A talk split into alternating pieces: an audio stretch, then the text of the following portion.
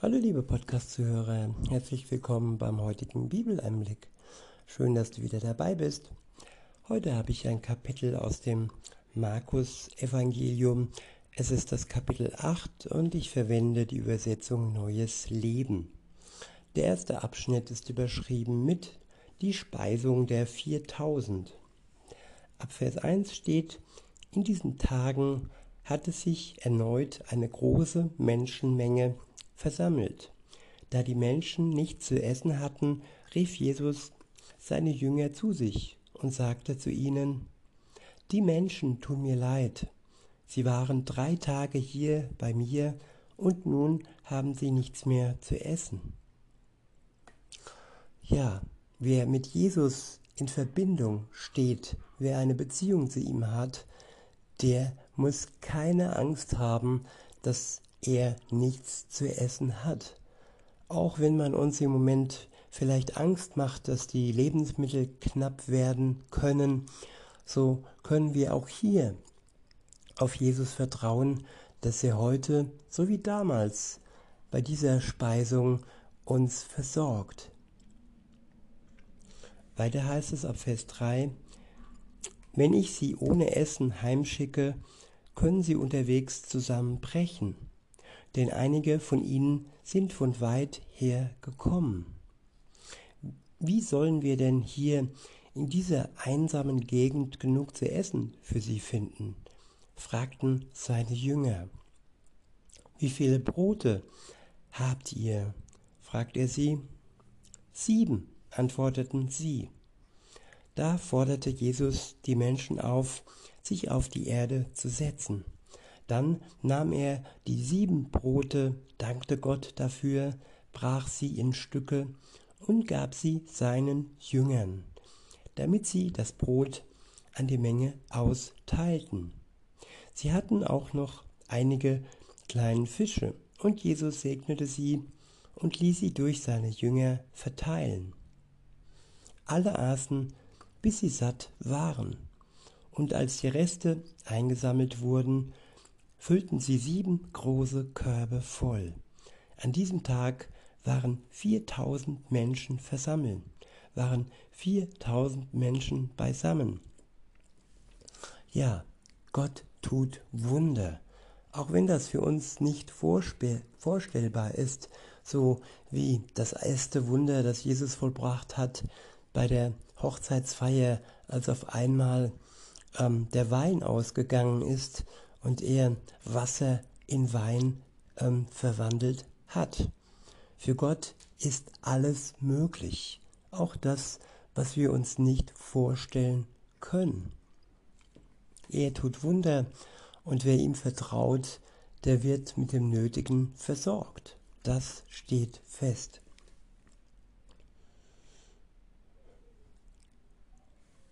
Weiter heißt es, ähm, nachdem sie gegessen hatten, entließ er sie nach Hause. Gleich darauf stieg er mit seinen Jüngern in ein Boot und fuhr hinüber ins Gebiet von Dalman, Dalmanuta. Der nächste Abschnitt ist überschrieben mit Die Pharisäer fordern ein Zeichen. In Vers 11 heißt es, als die Pharisäer hörten, dass Jesus in der Gegend war, kamen sie, um ihn zur Rede zu stellen. Sie wollten prüfen, ob er von Gott kam und forderten, Gib uns als Beweis ein Zeichen vom Himmel.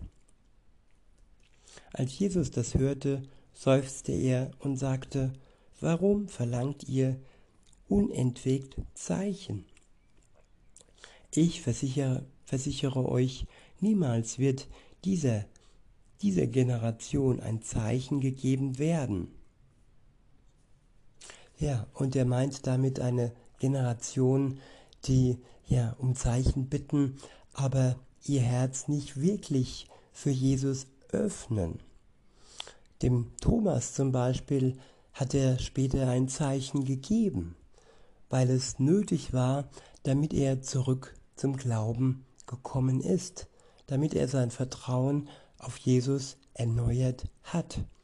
Aber Jesus weiß ganz genau, wo ein Zeichen ja seine Wirkung finden würde und wo nicht. Er gibt nur dann Zeichen, wenn dies auch im Endeffekt ja hilfreich ist. Wenn jemand so verbohrt und so verschlossen ist, dass dieses Zeichen ja mehr als Spott verlangt wird und erwartet wird, dann lässt sich Jesus darauf überhaupt nicht erst ein. Weiter heißt es, ich versichere euch, niemals wird diese Generation ein Zeichen gegeben werden. Und er stieg wieder ins Boot, verließ sie und fuhr über den See zum anderen Ufer. Der nächste Abschnitt ist überschrieben mit der Sauerteig der Pharisäer und der Sauerteig des Herodes. Ja, es gibt hier, es geht hier um Scheinheilige. Pharisäer sind der Inbegriff für Scheinheilige. Sie geben sich als fromm, sind aber in Wirklichkeit total verschlossen Gott gegenüber. Und die wenigsten werden sich Jesus auch öffnen. Die gab es damals und auch heute. In Vers 14 heißt es, die Jünger hatten vergessen, etwas zu essen, etwas zu essen mitzunehmen. Ihr gesamter Proviant bestand nur aus einem einzigen Brot.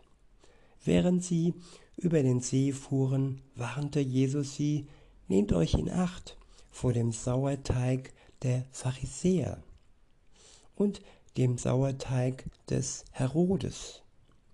Zum einen die frommen Heuchler, die scheinheilig falsche Lehren verbreiten und keinen echten und wahren Glauben haben, und zum anderen ja der Herrscher Herodes. Und beides können wir auf heute übertragen. Manche ähm, Religionsführer sind scheinheilig und haben nicht wirklich eine Beziehung zu Jesus. Und so ist es auch bei den Machthabern. Nicht alle haben wirklich eine Bindung zu Gott. In Vers 16 heißt es, sie glaubten, er sagte das, weil sie kein Brot mitgenommen hatten. Jesus wusste, was sie dachten. Deshalb sagte er, warum macht ihr euch Sorgen darüber, dass ihr nichts zu essen habt? Ja, genau diese Sorgen werden auch uns auf uns ausgebreitet. Es ist eine Sorge, die uns besonders eng an Machthaber oder ähm, ja, Heuchler binden möchte. Aber es ist tückisch. Wer sich nicht an Jesus bindet, der kann sich Sorgen machen. Aber wer ihn an seiner Seite hat, der braucht dies nicht zu tun. Er wird versorgt mit allem, was nötig ist. Weiter heißt es, werdet ihr denn nie lernen oder begreifen? Sind eure Herzen zu verhärtet, um das zu verstehen? Ihr habt doch Augen, könnt ihr nicht sehen, ihr habt doch Ohren, könnt ihr nicht hören. Erinnert ihr euch nicht, erinnert ihr euch denn nicht, was ist mit den 5000 Männern, die ich mit fünf Broten satt gemacht habe? Wie viele Körbe voller Reste habt ihr anschließend gesammelt? Gut, hier ist die Rede von 5000, bei der Überschrift waren es 4000. Um diese Zahl geht es nicht. Es geht darum, dass wir, wenn Gott Wunder tut, diese Wunder ja in Erinnerung behalten sollten und nicht einfach ja so, tun, so zu tun, als ob diese Wunder, die wir erlebt haben oder von denen wir in Gottes Wort ähm, lesen, keine wirklichen Wunder waren. Es waren Wunder, die uns vorbereiten für die Zukunft, die uns ja, trösten sollen, dass uns nichts erschüttern wird, was auf uns zukommt. Oder sagen wir so, nichts braucht uns Sorgen zu bereiten. Egal was kommt, wer an Jesus Seite ist, der ist versorgt. Weiter heißt es,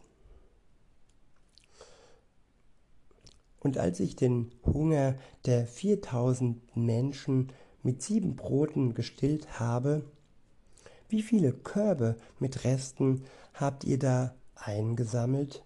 Sie antworteten sieben. Da fragte er sie, begreift ihr denn immer noch nicht?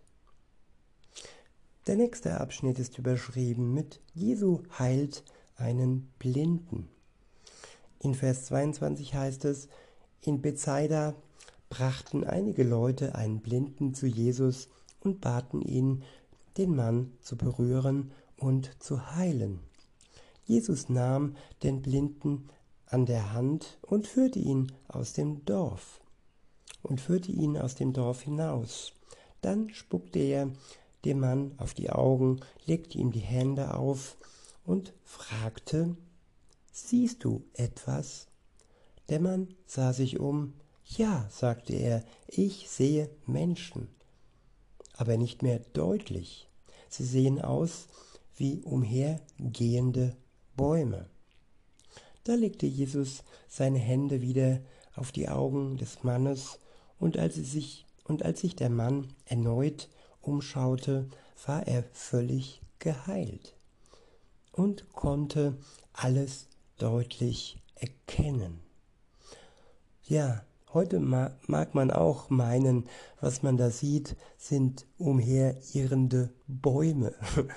Und wenn uns Jesus wirklich komplett die Augen öffnet, dann können wir erkennen, was um uns ähm, hervorgeht. Ob wir jetzt ganz blind sind oder ob uns durch anderes die Augen ähm, verschleiert sind. Weiter heißt es, Jesus schickte ihn nach Hause und sagte, geh auf dem Weg nach Hause nicht durch das Dorf. Der nächste Abschnitt ist überschrieben mit das Bekenntnis des Petrus. In Vers 27 heißt es, Jesus und seine Jünger verließen Galiläa und zogen hinauf in die Dörfer von Caesarea Philippi. Unterwegs fragte er sie, für wen halten mich die Leute? Einige halten dich für Johannes den Täufer, erwiderten sie, andere für Elia und wieder andere sagen, du bist einer der an deren, du bist einer der anderen Propheten. Ja, so ist es auch heute. Zum Beispiel für die Moslems ist Jesus nur ein Prophet. Und für andere ist er ja ein guter Mensch gewesen und für wieder andere ist er ja etwas anderes. Aber was ist die Wahrheit? Das ist hier die Frage. Die Wahrheit ist, Jesus ist viel mehr als ein Prophet oder etwas anderes, was Menschen in ihm fälschlicherweise erkennen. Jesus ist zum einen der Sohn Gottes und er ist der, der die Menschheit am Kreuz, der für die Menschheit am Kreuz gestorben ist, damit sie durch ihn und durch den Glauben an ihn Erlösung von ihrer Schuld finden. Das ist der wahre Jesus. In Vers 29 heißt es, da fragte Jesus, und wen und für wen haltet ihr mich? Petrus antwortete, du bist Christus. Und Christus heißt auch Jesus Christus, Gottes Sohn, Retter. In Vers 30 heißt es, doch Jesus befahl ihnen, niemand von ihm zu erzählen. Tja, und warum er das sagte, das ist ähm, ja nicht immer offensichtlich, aber er hat seinen Grund gehabt und jeder Mensch, die, äh, der sich Jesus öffnet, der wird von ihm durch sein Wort erzählt bekommen, aber auch durch Christen, die dann von Jesus Christus erzählen werden. Der nächste Abschnitt ist überschrieben mit Jesus kündigt seinen Tod an.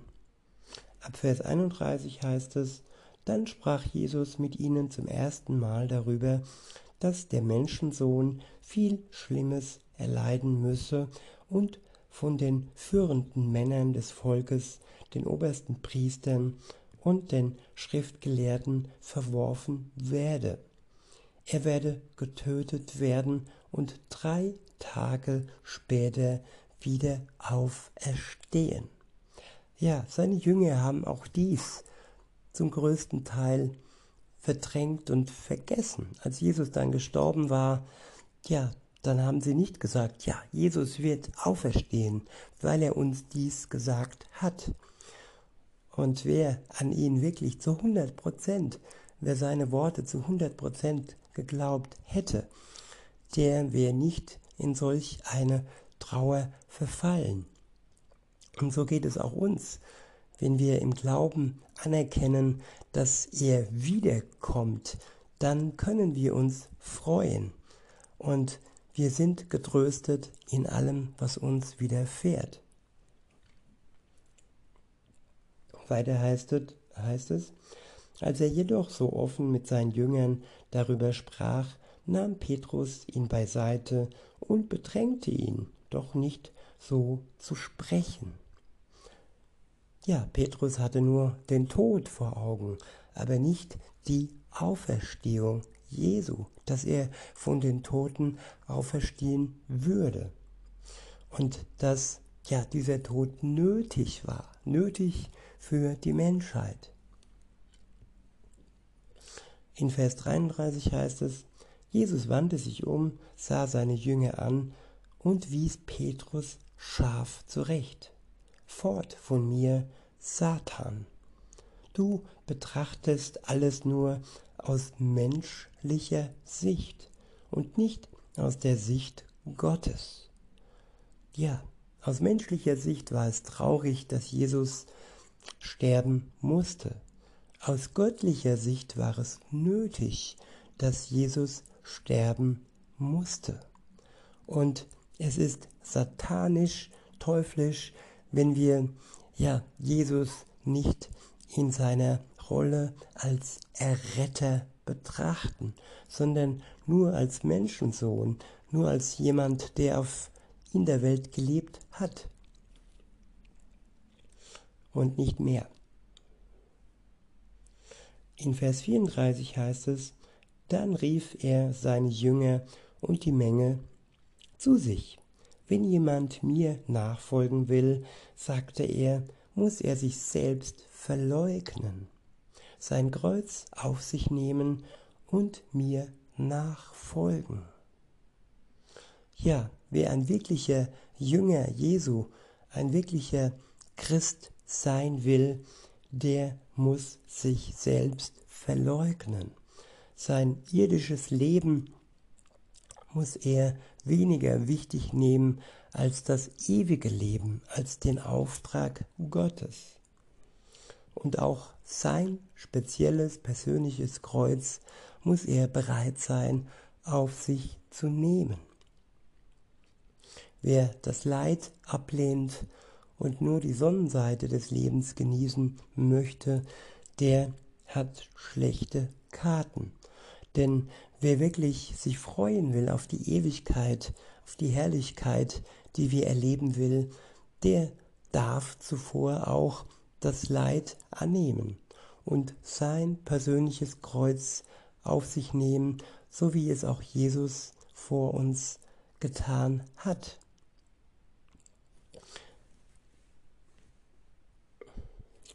Ich wiederhole den letzten Vers, beziehungsweise nee, ist noch nicht der letzte, Vers 34 und ich fahre dann fort. Dort steht, dann rief er seine Jünger und die Menge zu sich. Wenn jemand mir nachfolgen will, sagte er, muss er sich selbst verleugnen, sein Kreuz auf sich nehmen und mir nachfolgen. denn wer versucht, sein Leben zu bewahren, wird es verlieren. Wer aber sein Leben um meinetwillen und um der guten Botschaft willen verliert, wird es retten. Ja, ich kenne Menschen, die versuchen, ihr Leben zu bewahren, die versuchen zwar, sich gesund zu ernähren oder ein guter Bürger, ein guter Weltenbürger zu sein, treu gegenüber allem, was man von ihm verlangt, aber es ist zu kurz geblickt. Sie haben nicht den Weitblick. Auch wenn die Gesundheit gut aussieht, was natürlich auch für Christen wichtig ist, heißt es noch lange nicht, dass wir nur dadurch ja den Weitblick haben zu Gott und der geht darüber hinaus, wie unsere Gesundheit, die wichtig ist, aussieht und wie gut wir uns in die Welt einbringen. Ich wiederhole und fahre fort. Denn wer versucht, sein Leben zu bewahren, wird es verlieren. Wer aber sein Leben um meinetwillen und um der guten Botschaft willen verliert, wird es retten. Nicht jeder wird sein Leben verlieren, weil er Jesus nachfolgt, weil er zur Botschaft steht. Es werden einige sehen, äh, sein, die aufgrund ihres Glaubens ihr Leben verlieren werden. Es ist aber nur das irdische Leben, das ewige Leben werden sie behalten. Und das ist ein Trost, auch wenn wir da vielleicht angegriffen werden und man zu uns, zu uns sagt, ja, wenn du an Jesus glaubst, dann kannst du nicht in dieser Gesellschaft, in dieser Welt eine Position einnehmen. So ist es in Ländern, wo Christen verfolgt werden, so kann es aber auch in westlichen Ländern sein, wo wir Dingen widerstehen, die von uns verlangt werden, wo wir wissen, dass sie nicht gut für uns, für unseren Körper sind. Es gibt auch bei uns Dinge, wo wir uns gegen die Welt stellen müssen und für Gott und für seine gute Botschaft. Weiter heißt es, was nützt es einem Menschen, wenn er die ganze Welt gewinnt, dabei aber seine Seele verliert? Gibt es etwas Wertvolleres als die Seele? Ja, es gibt Substanzen, die vernebeln unsere Seele, die ja bewirken es, dass wir unsere Seele verkaufen, zum Beispiel an die Pharmaindustrie oder ja an irgendwelche ja Führer in Gänsefüßchen, die uns nur schaden wollen. Weiter heißt es, gibt es etwas Wertvolleres als die Seele? Wenn sich ein Mensch in dieser treulosen und sündigen Zeit für mich oder meine Botschaft schämt, für den wird sich auch der Menschen, Menschensohn schämen, wenn er mit den heiligen Engeln in der Herrlichkeit seines Vaters kommt. Ich wiederhole jetzt den letzten Vers. Wenn sich ein Mensch in dieser treulosen und sündigen Zeit für mich oder meine Botschaft schämt, für den wird sich auch der Menschensohn schämen, wenn er mit den heiligen Engeln in der Herrlichkeit seines Vaters kommt. Ja, wenn wir zu Jesus stehen, uns seiner Botschaft nicht schämen, dann können wir uns freuen, ähm, ja, für die Zeit, für den Tag, an dem Jesus mit der Herrlichkeit der heiligen Engel seines Vaters zurück in die Welt kommen wird. Nämlich dann wird er zu uns stehen, auch wenn die Welt im Moment uns ablehnt, weil wir treu zu Jesus stehen. In diesem Sinne, liebe Zuhörer, wünsche ich euch noch einen schönen Tag und sage bis denne.